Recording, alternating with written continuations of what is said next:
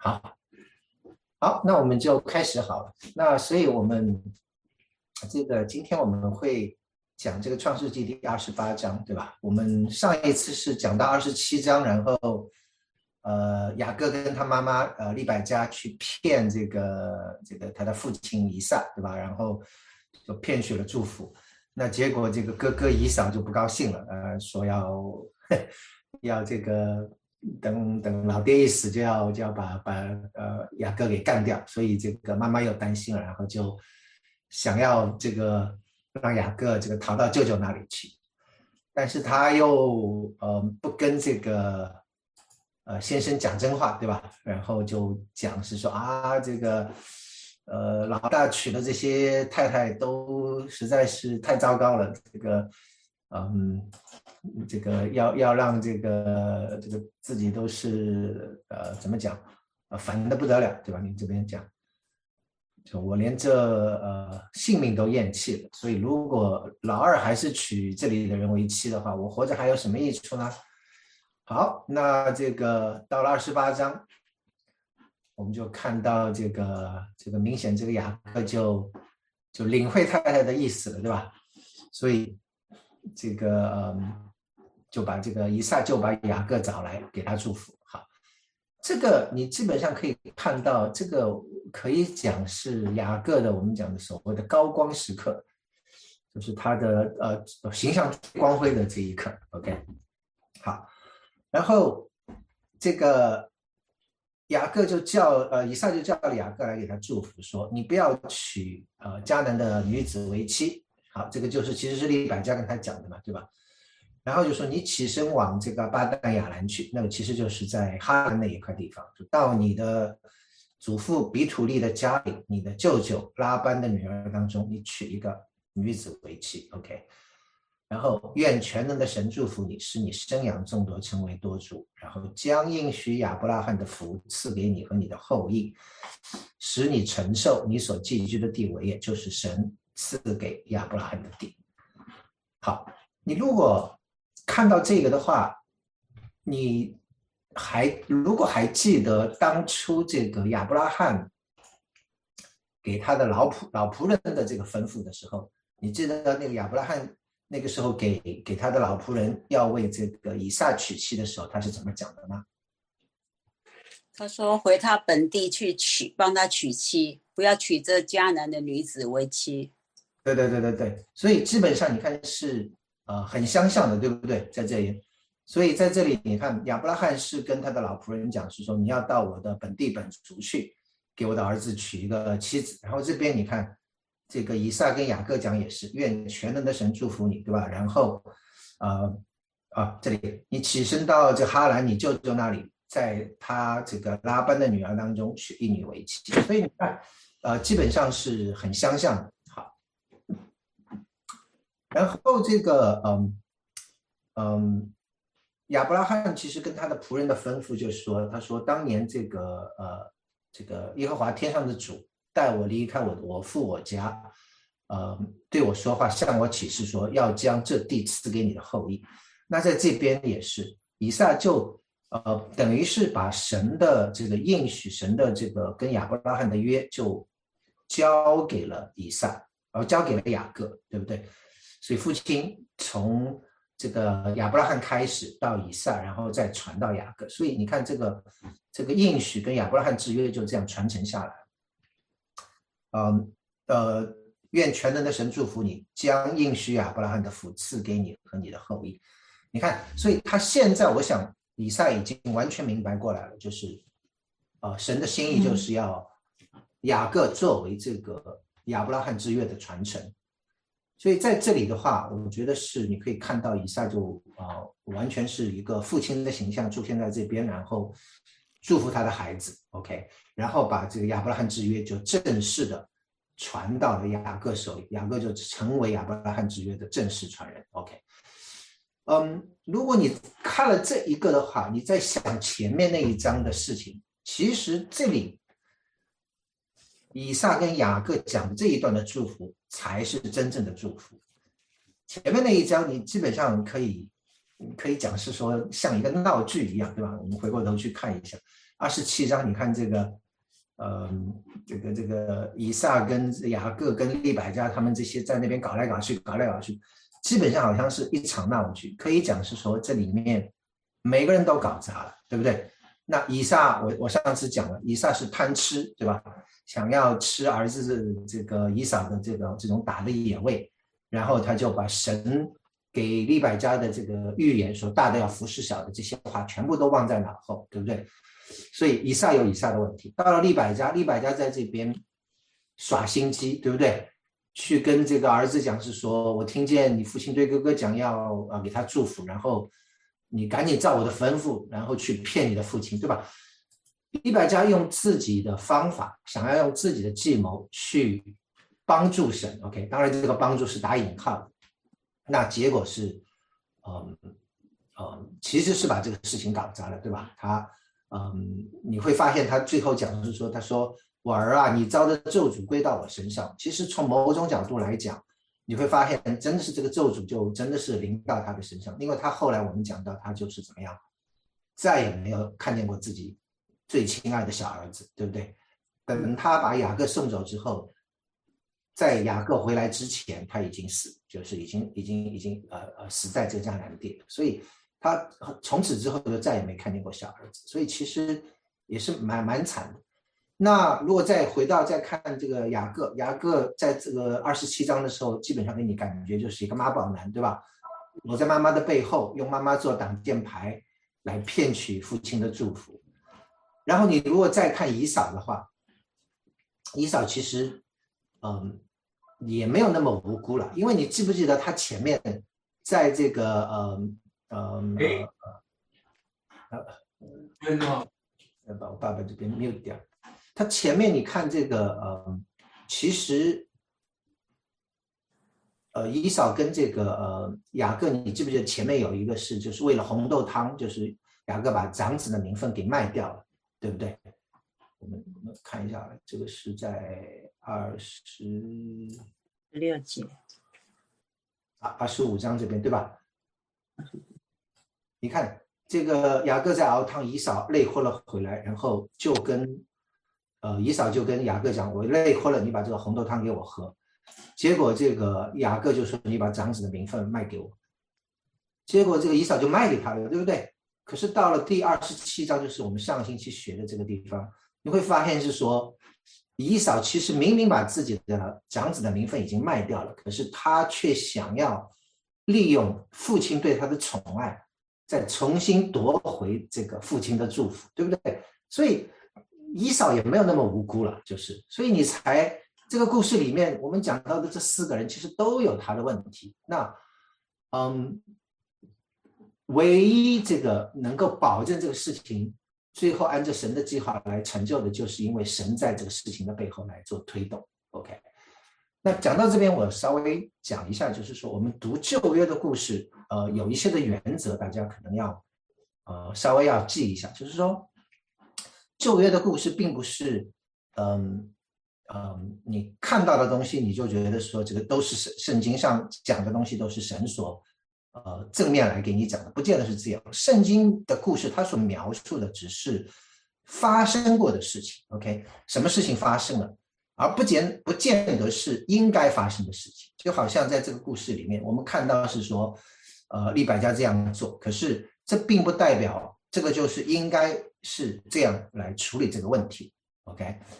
而且圣经的故事很多的时候，它细节并不见得是很很全的，有很多的细节我们其实不知道，圣经只是告诉我们一些呃重要的东西。所以不要就是说，有的时候我也知道，就是说大家很希望去找一些隐藏在经文里面的所谓的亮光啊，这个，嗯，有什么这个属灵的含义在里头？那有的时候可能不见得是这样，就是你读一个故事的话，让你看到的时候，这个故事表达的一个一个主要的意思，你如果能够抓住的话，这个大概就是一个呃圣经想要来传达的意思，嗯。有些的东西它细节其实不是很全的，所以有的时候我们常常想要是说添加一些细节来呃发挥我们的想象力，那这个其实是嗯蛮容易出错的。OK，然后还有一个就是嗯不要生搬硬套在自己的身上。OK，嗯，以圣经这个故事里面讲的这个原则为重。那比如说我们看到的这个二十七章的这个故事的话，我们其实看到的整个原则，我们就是知道是说，其实这些人都有做的不对，但是我们知道，既然这个事情神在他的背后，那神，呃，不管他们处理的怎么样，神还是能够有条不紊的来从背后来推动这个计划。OK，所以这个是我们能够看到的东西。那讲到这个用圣经来生搬硬套，我就想起这个。这个蒋介石，你知道，当年西安事变的时候，这个呃，蒋介石西安事变的时候被软禁起来嘛，那就，嗯，呃，就也没事干，所以据说就在那边就是读圣经，你知道，所以在西安事变被这个张学良软禁的地方，他就在那边读圣经，然后读圣经他就看到，呃，一段，呃，是在耶利米书里面，耶利米书里面有有一段是讲的是说，呃，耶和华要要就是呃，呃。呃，要兴起一件新事，就是从此以后，他说女子要护卫男子，就是女人要来帮助男人，就是女子要护卫男子。然后，当然西安事件之后，是因为宋美龄在那边斡旋嘛，然后呃，逼着这个蒋介石的这些的嫡系，就是一直要营救蒋介石。那最后是蒋介石就被获救，然后出来之后，然后他就。呃，表示他恍然大悟，他觉得当年这个他读到的那一段经文，这个是神就是对他来讲话，所以就是表明说宋宋美龄要救他。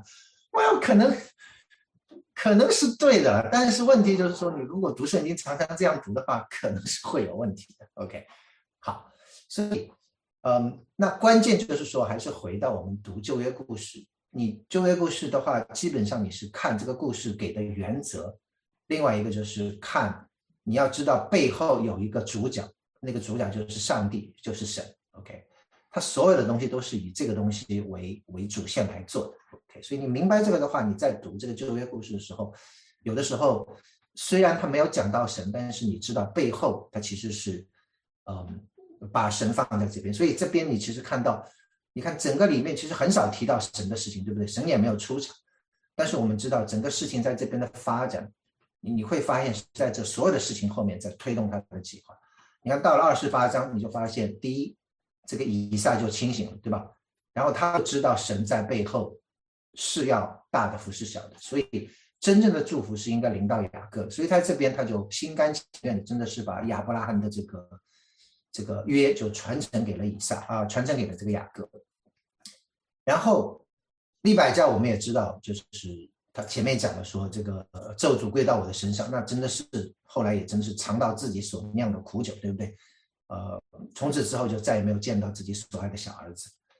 然后这个姨嫂后来也是成为了大族，那我们呃后面可能会看到他也是呃成为一个一个很大的一个一个一个呃一个一个呃一个一个一个呃呃族群，所以以撒也真的是被祝福，但是雅各是神。重点选择、重点雕琢的对象，嗯，你不要以为被神这样，好像，嗯，选出来是这个，哎呀，这个，呃呃，好像是这个非常光彩，当然是很光彩。可是你要知道，其实是一个充满痛苦的过程。那雅各的话，其实他的一生，呃，非常的坎坷。我们后面我们会看到，其实是很痛苦的。那最后当然是被神。呃，塑造成一个呃，等于是以色列人的这样的一个先祖一样的一个一个一个一个榜样一样的，对不对？可是他整个的过程当中的确是非常的痛苦，所以到后来，你如果看这个呃这个雅各去到法老面前，跟法老祝福的时候，以以雅各跟法老讲的话，他说：“我平生的年日又少又苦。”OK。这是雅各对自己的评价，你你后来就可以看到，我们我们往下看你就可以看到，其实雅各真的是一生是非常坎坷的。OK，好，但不管怎么讲，在这边神是拣选了这个雅各，然后在后面开始推动他的计划。好，好，那我们回到嗯呃我们的经文。所以以撒第五节，以撒就把这个雅各打发走了，然后这个呃呃，就到他自己的这个舅舅那边去。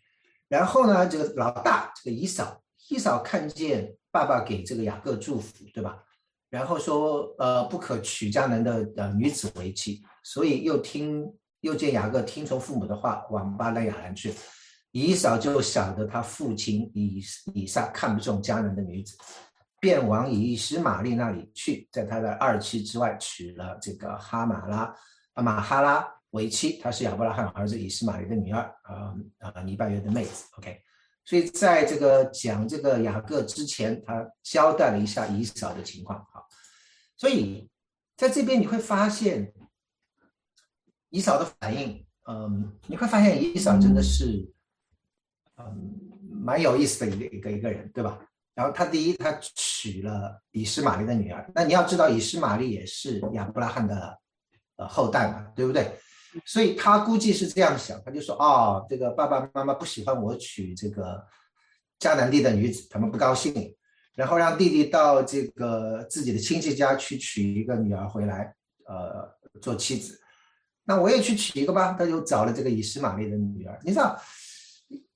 你其实从我们从前面一直到现在，你看这个姨嫂做的这些的事情，你大概可以看到姨嫂的确不是一个很合适的这个信仰的这样的一个传承者。OK，为什么这样讲？首先你会发现这个姨嫂的性格，OK，是一个非常冲动型的性格。OK，他做事好像。不需要多加考虑的，然后一上头他就他就去做，OK，他也不会想很多。你看我们前面看到的那个红豆汤那个地方，OK，二十五章那边对吧？你看他是怎么讲的？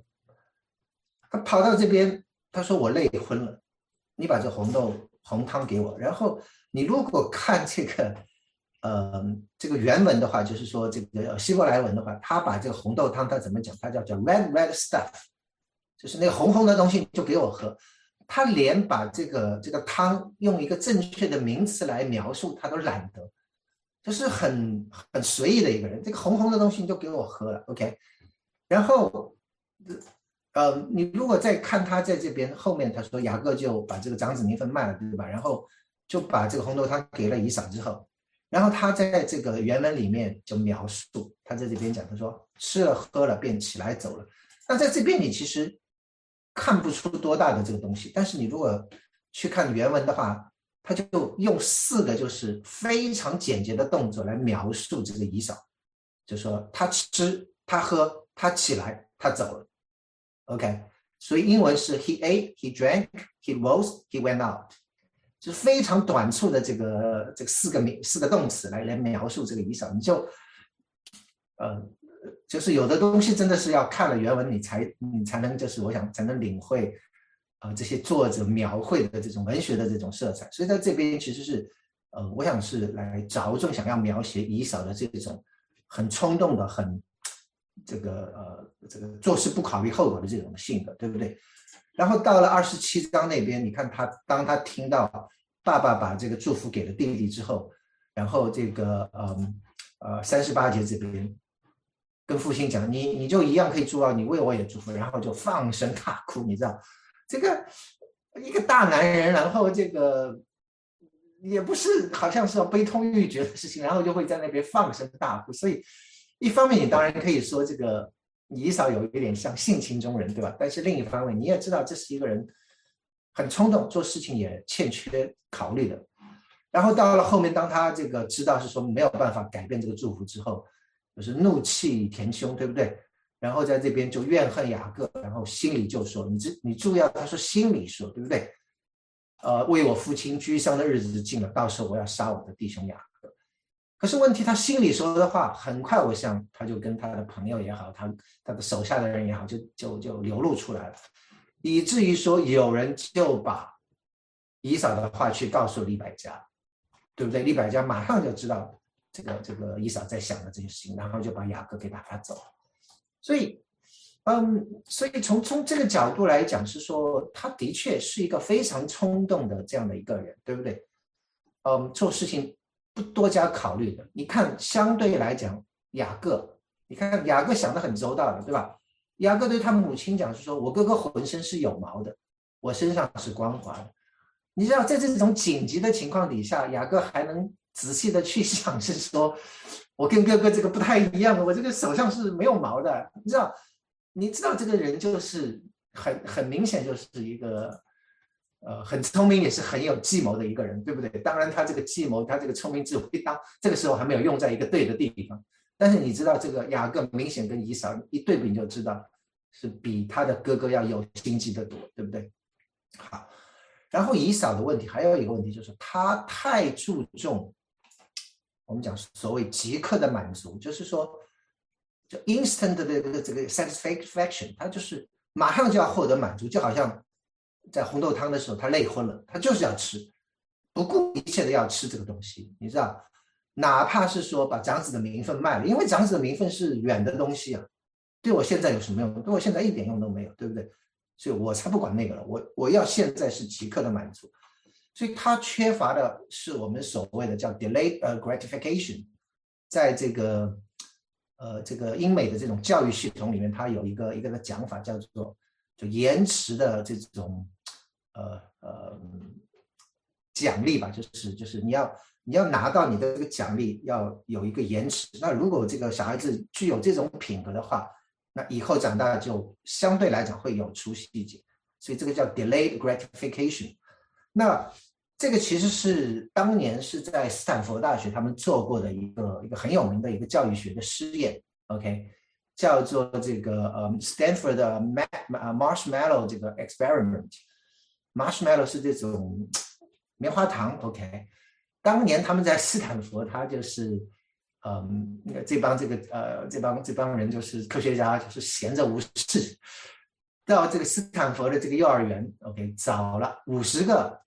这个小朋友就是三三岁半到五岁半的这些小朋友，找了五十个，二十五个男孩，二十五个女孩，然后就给他们做这个实验，就是什么实验呢？就是说，呃，我给你这个棉花糖，OK，那这个棉花糖给了你，但是呢，你如果能够在十五分钟以内不把这个棉花糖吃掉，OK，那你就可以再得到一个棉花糖，你就是可以得双份，你知道？所以。棉花糖就放在这个三岁半到五岁半的这个小朋友的面前，那他们就在那边，然后旁边有一些的玩具，他们可以玩玩具，他们可以呃什么事都不干，你知道？那那那当然，一组的实验室给他们玩具，另一组的实验室没有玩具，OK，所以他们就做这些实验，就看这些小孩子到底怎么表现。那他这个实验的目的本来是想要看是说怎么样可以来帮助孩子来克服，是说他这种。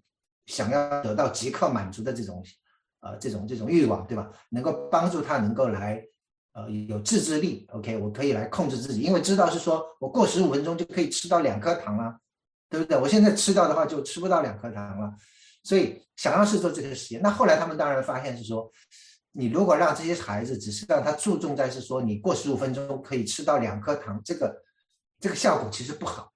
那效果好的是什么？效果好的是说让他。就是说忘掉这个事情，就是说让他去玩玩具啊，让他去唱歌啊，让他去自己，你知道，那有些孩子就是很有办法的，就是自己跟自己讲话，然后就是让自己就是说不去想这个棉花糖的事情，然后他这些孩子很多时候是能够就是熬到十五分钟，然后等到这个这个做实验的人进来上他第二个这个棉花糖，你知道，所以他必须要 get distracted，就是不要去想这个事情，那他就可以。延迟他的这个呃这个 gratification，OK，那其中还有一个小女孩非常好玩，就是在那边就是一直跟自己讲，然后讲着讲着自己就在这个椅子上睡着了。这个是五十个小孩子里面唯一一个，呃，是是做着实验就睡着了，然后熬到十五分钟，结果吃到两颗糖。OK，好，那所以这个是当当年做的，结果做完之后，他们后来又做了一个所谓的跟踪的实验，就是说很多很多年之后。还是这些孩子，他们就去追踪，当年那些孩子，就是说熬到十五分钟能够拒绝这个诱惑，没有吃这颗糖，然后得到双份赏赐的这些孩子，结果发现这些孩子比那些抵就是抵挡不住诱惑，呃，熬不到十五分钟就就只吃到一颗棉花糖的那些孩子，嗯，有成就的多。那他们比的是什么？他们比的是说你考 SAT 的成绩，OK，以后受教育的程度。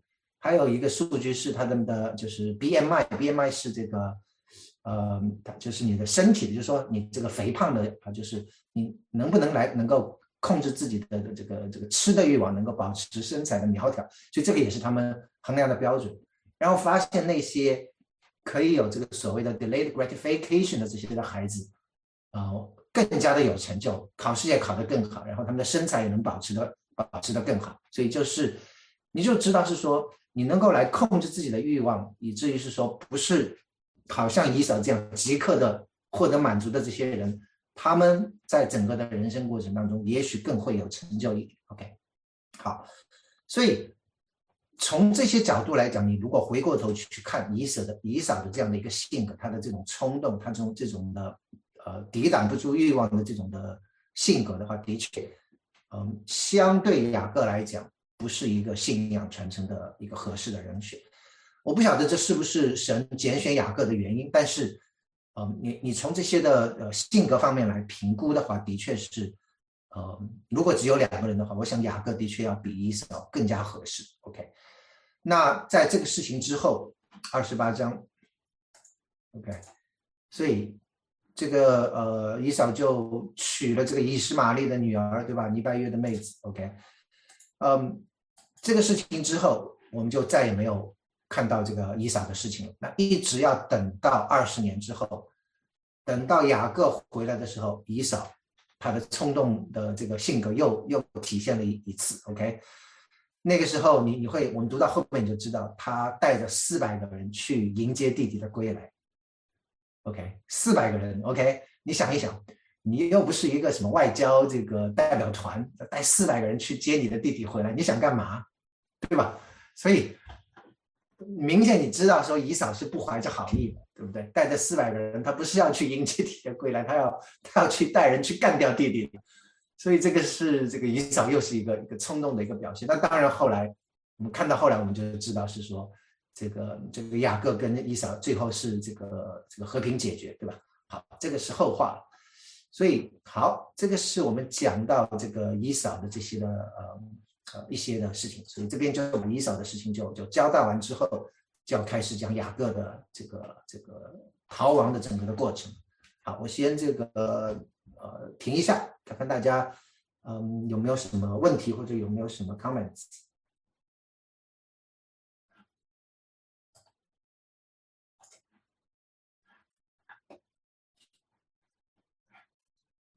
没有。好，那没有的话，我们就继续。那下面的话，我们就看到是说雅各在这个呃伯特利这个地方，OK。那在这里，他说雅各就出了别是巴，往哈兰走去，就离开父母，OK，只身一人开始往舅舅的这个他的老家就走了，OK。然后到了一个地方，这个住宿来着。我想这样大家都读过，对吧？我就我不就不不读了。好，那你在这边雅各出走，你其实可以想一想，跟当年亚伯拉罕差遣他的老仆人，我们刚才也讲了嘛，对吧？在这边以撒是把雅各拆走，好像当年这个亚伯拉罕差遣自己的老仆人去为儿子找媳妇一样。那这里当然是。这个雅各自己亲自去找找自己的太太，OK？那如果你跟雅各这样的一个一个往这个舅舅那里的去拉班那里的这样的一个旅程，你如果跟这个呃当年亚伯拉罕的仆人来相比的话，你会发现有什么区别？你记不记得当年亚伯拉罕的仆人去嗯为这个以撒找太太的时候，他带了些什么东西？大家还记不记得？嗯，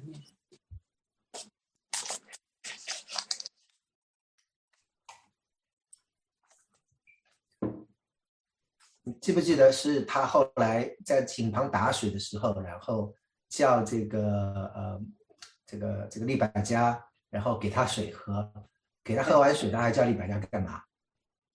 对，还要给他的骆驼喝水，对不对？还记不记得？然后，对对，然后我还跟大家讲说，每一批骆驼要多少 gallon 的水才能喂饱，对吧？所以不是一个很容易干的事情，而且亚伯拉罕的仆人带了十批骆驼，所以你相比这个雅各来讲，当年是十批骆驼，然后都是驮着满满的礼物，然后去聘妻聘聘请这个为以撒来聘请妻子，然后雅各这里怎么样？两手空空，OK？那你后面你你你如果看到雅各自己讲跟神讲说，除了他的这样，除了他的这个衣服，什么东西都没有，OK？两手空空的就离开。自己的这个父母，然后往哈兰去，这个想要找一个太太，所以真的是，呃，非常不容易了。对，然后到了一个地方，对吧？然后呃，太阳就下山了，然后他就在那边住宿。住宿的话也很惨，这个也不是有旅店的地方，就拾起那地方的一块石头枕在头下，坐在那边露天就睡了，然后就开始做梦，梦到一个梯子，有神的使者上去下来。好。这个就是非常有名的，叫做雅各的天梯。OK，我给大家看一下，这个是一个美国的画家，叫做 William Blake，呃，十九世纪的一个画家画的，大家看得见哦？可以，对对对，你看这个雅各是躺在那边昏睡过去，对吧？然后这些的天使就是沿着天梯上去下来，OK，很美，对吧？好，那雅各的天梯其实是嗯呃呃呃，在教会的历史当中，其实很有名的一个一个典故。那到了新约的时候，在这个约翰福音里面，OK，其实耶稣有提到，有没有人记得？圣经熟的话，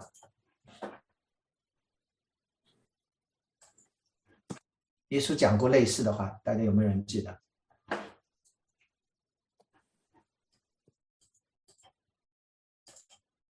在约翰福音，这个耶稣去碰到拿单叶的时候，拿耶稣就说这个是个真以色列人，对吧？然后拿单叶就说你从哪里知道我？然后耶稣就跟他讲，是说呃那个腓力还没有招呼你的时候，你在无花果树之下，我就看见你。然后拿单叶就大为佩服，说啊拉比你是神的儿子，你你怎么知道我在那里，对吧？然后耶稣就对他讲，因为我说在无花果树底下看见你就信了吗？你将要看到比这更大的事，我实实在在的告诉你们，你们将要看见天开了，神的使者上去下来，在人子身上。OK，看见这一段没有？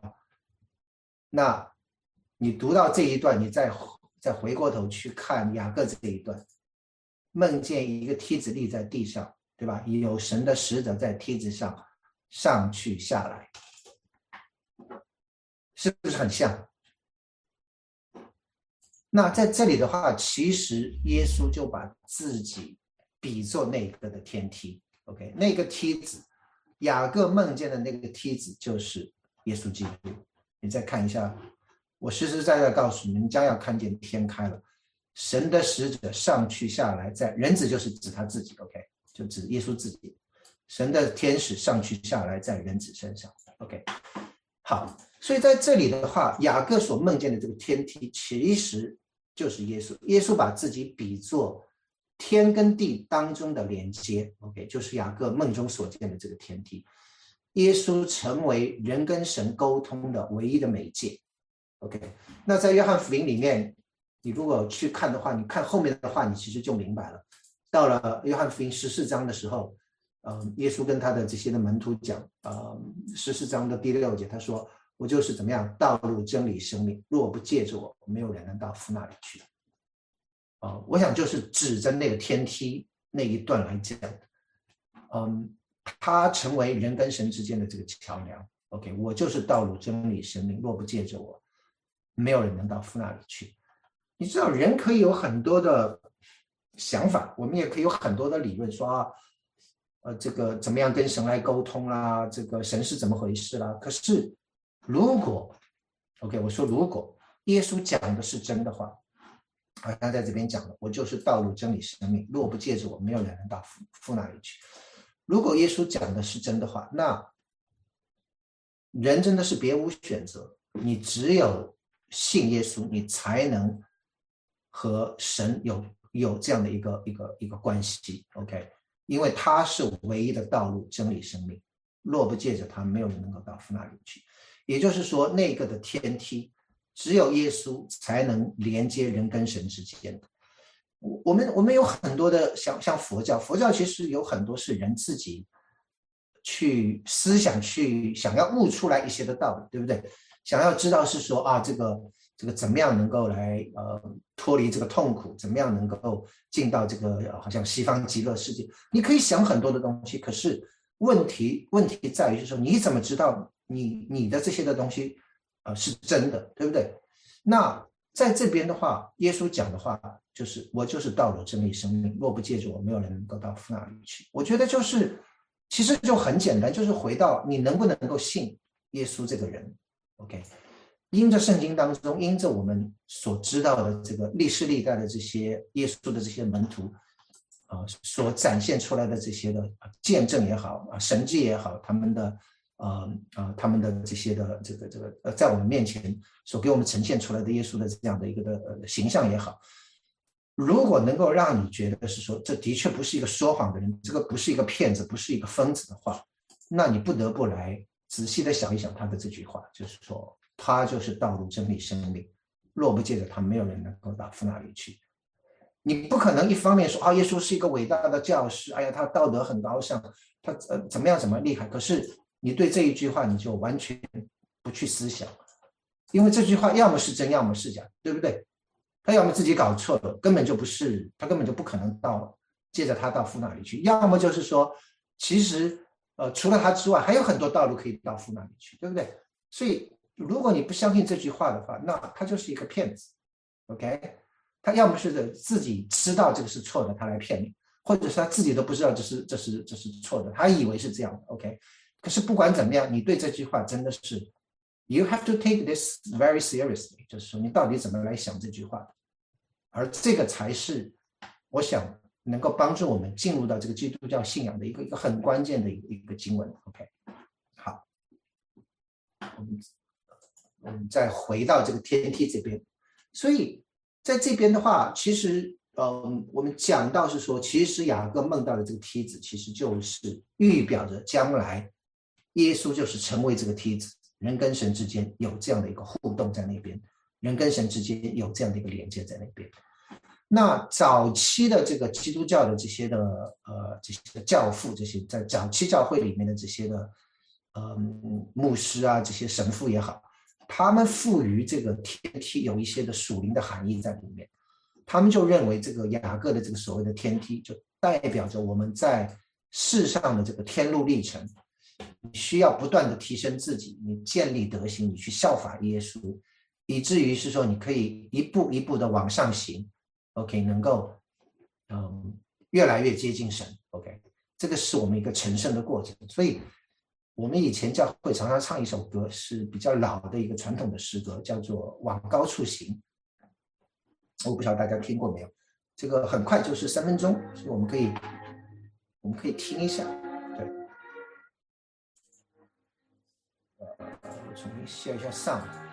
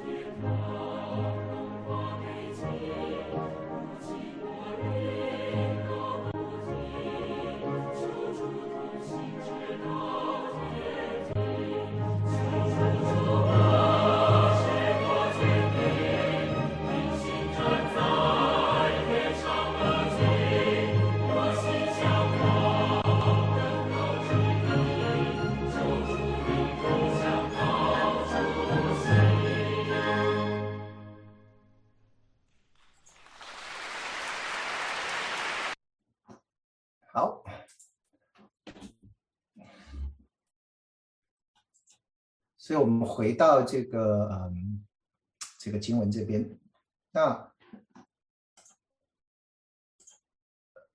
所以雅各就在那边做梦，对吧？梦到这个天体，然后这个嗯这个时候其实是这个你可以讲是说雅各最软弱无助的时候，在一个旷野的夜晚，对吧？孤身一人。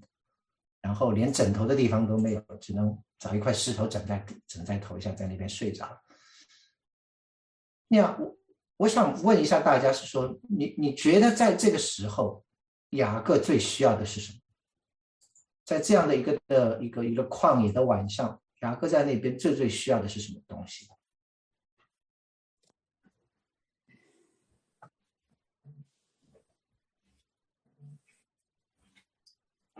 或者这样讲，如果你是雅各的话，嗯，在这样的时候，你觉得对你来讲最有帮助的、最最需要的是什么东西？呃，我觉得第一一个一个旅店让他好好的休息睡觉，啊，还有呢，身上有足够的呃装备啊，比如说金钱啊，还有食物啊，可以让他继续走下去。还有或许有什么，像他梦见梯子啊，有神的，呃呃呃，神在指引他。对对对，非常好，非常好。对，所以在这个时候，其实他最需要的，我想，就是他的食物嘛，对吧？食物，他自己人身的安全，因为这个这个时候那个年代不像现在啊，这个你开个汽车，你高速公路到处走，这个这种。旷这个这个荒荒野的这个这个旷野这种地方，搞不好有土匪，搞不好有野兽，对吧？人身的安全都是难以保障的，对吧？而且他希望是说有一天他能够回家，对不对？他他希望自己的未来有一个的保障，所以后来你看他跟神许愿的时候，他就说怎么样？神若与我同在，在我所行的路上保佑我的话，怎么样？给我食物吃，给我衣服穿。使我平平安安回到我的父的家，我就以神呃为我的神，对吧？所以你看，这就是他想的东西啊，有有食物吃，有衣服穿，能够平平安安回到我父亲的家，这个其实是他在那个时候最需要的东西。然后在梦里的时候，神给了他什么？谁给他应许，那就在这边，对吧？神就在梦里向他显现，OK。然后对他说：“我是耶和华，你祖亚伯拉罕的神，也是以撒的神。以撒就是他的父亲，就是你祖的神，是你父的神。我要将你现在躺卧之地赐给你和你的后裔。OK，你的后裔必像地上的尘沙那样多。呃，地上的万族必因你和你的后裔得福。然后这个是关键，我也与你同在，你无论往哪里去，我必保佑你，领你归回这地。”总不离弃你，直到我成全了向你所应许的。OK，我觉得这个是，嗯，我不知道是不是贾各觉得他最需要的，但是明显这个是神觉得他最需要的。OK，神跟他的应许，第一，他在前面重申亚伯拉罕之约，对不对？要把这个地赐给你跟你的后裔，所以我会有一天要把你带回来，而且不仅要把你带带回来，这一块地方是给你的后裔的。OK，然后我与你同在，对不对？你在这里，我与你同在；你到了那里，我也与你同在。无论你往哪里去，我必保佑你，总不离弃你。我觉得这个就是神对他儿女的一个最终极的保证。就是说，我我们可能很多的时候，像 COVID 的时候，我们有很多时候也会有一些 depression 啊，我们觉得，哎呀，这个是何时是个头啊？这个。嗯，后面也有这个呃战争啦，然后上海又是封城啊，我们就觉得好像这个世界是对我们来讲很多的这些的不堪，很多的这些的无奈，对不对？然后看不到希望，但是我觉得神对他的儿女常常有这样的一个的应许在那边，就是我总不离弃你，OK，我会与你同在。我想这个是神对我们一个最终极的保证，OK，好。在这边，雅各就醒过来，OK，醒过来他就说：“嗯，耶和华真在这里，我竟然不知道。”然后他就把这个地方起名叫伯特利，OK，伯特利的意思就是神的呃神的殿，他这边说是神的殿，其实是 the the house of God，就是神的家的意思。所以伯特 better better 是这个家的意思，L 是这个神的意思。OK，所以伯特利就是神的家，神的地方。OK，呃那个地方原来叫露丝。OK，好，然后雅各就在那边许愿。你如果注意的话，这个是呃创世纪里面圣经里面第一次人用许愿的方式来跟神讲话。OK，前面好像是没有看到过人有有向神许过任何的愿。然后在这边他就许愿是说，你要保佑我的话，给我食物吃，给我衣服穿，使我平平安安回到我父亲的家，我就以你为我的神，对吧？然后我也立这个石头必做神的殿，嗯。给你所赐，我就呃十分之一点好。那这个地方，这个犹太人的传统是说，雅各待的这个这个伯特利这个地方，呃，其实这一块是就是后来他们建造圣殿的那个地方。所以他说，我所立的柱子石头也必成为神的殿，也是当年这个亚伯拉罕献以撒的地方，就是在啊摩利亚山那个地方。所以这个是犹太人的传统，就是都是同一个地方。是当年亚伯拉罕献以撒的地方，也是雅各在那边梦见神的地方，也就是后来现在的这个耶路撒冷圣殿所建的这个地方。OK，好，那雅各在这边许愿，那我也说了，这个是圣经里面第一次有人向神许愿。那我问问一下大家，雅各为什么要许这个愿？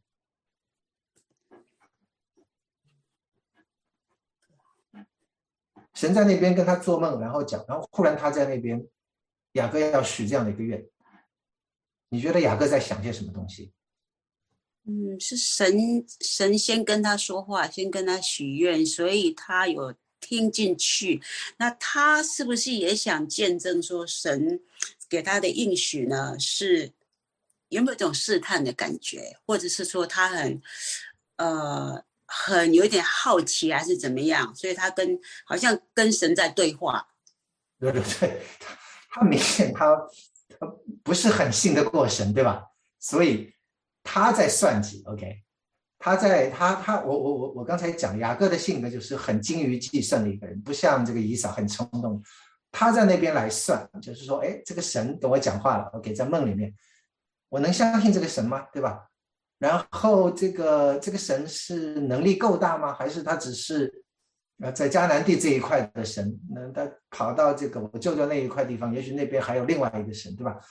嗯，他能力够不够大？然后还有就是，我是不是在做梦？呃，这些事情会不会真的发生？神说要把我重新带回来，所以他跟神的你看讨价还价是这样：你如果与我同在，OK，在我所行的路上保佑我，OK，给我东西吃，给我衣服穿，然后最后要平平安安的让我回到我父的家。他没有想过是说，呃，他在那边有二十年的时间，他以为就是去了一下，然后呃娶了这个一个太太，然后就可以像当年这个他父亲一样，就是把一个呃老婆就带回来了。他他可能没没想那么多。如果你这一路上保保守我，让我娶到妻子，回到我父的家，我就以耶和华为我的神。OK，所以这个是嗯。